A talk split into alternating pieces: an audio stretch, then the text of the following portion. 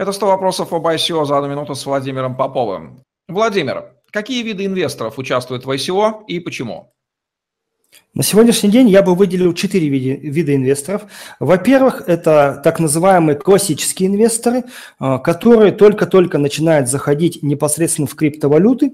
У них, как правило, э, очень много денег, но при этом их политика вложения непосредственно в какие-то стартапы, она довольно жесткая. И, как правило, сейчас они входят небольшими суммами, которые для их фондов не играют никакой значительной э, роли. Ну, например, в 100 тысяч долларов.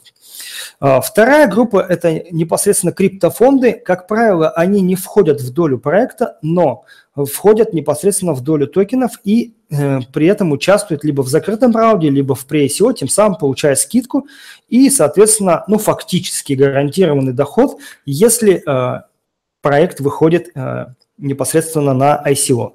Третья группа инвесторов – это частные инвесторы, криптоинвесторы, очень крупные.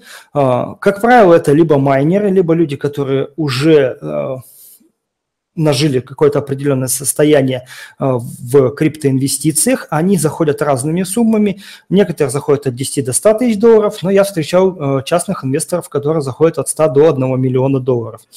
И, в принципе, эти инвесторы э, лучше всех, на мой взгляд, разбираются, порой даже лучше, чем криптофонды, в той ситуации, которая складывается на рынке. И последняя группа инвесторов – это так называемая группа слабых рук, то есть те люди, которые очень плохо понимает крипторынок, видят и хайп на нем, стараются на нем заработать, но, к сожалению, не понимают э, технологии, не понимают фундаментальных каких-то вещей, и тем самым чем больше будет эта группа, тем, к сожалению, мы быстрее должны констатировать, что рынок заполнен пузырем, который так или иначе лопнет, но переживать за это не стоит. Почему? Потому что если ваш проект э, несет с собой какой-то реальный месседж и ценность, он выстоит и дальше будет развиваться семимильными шагами.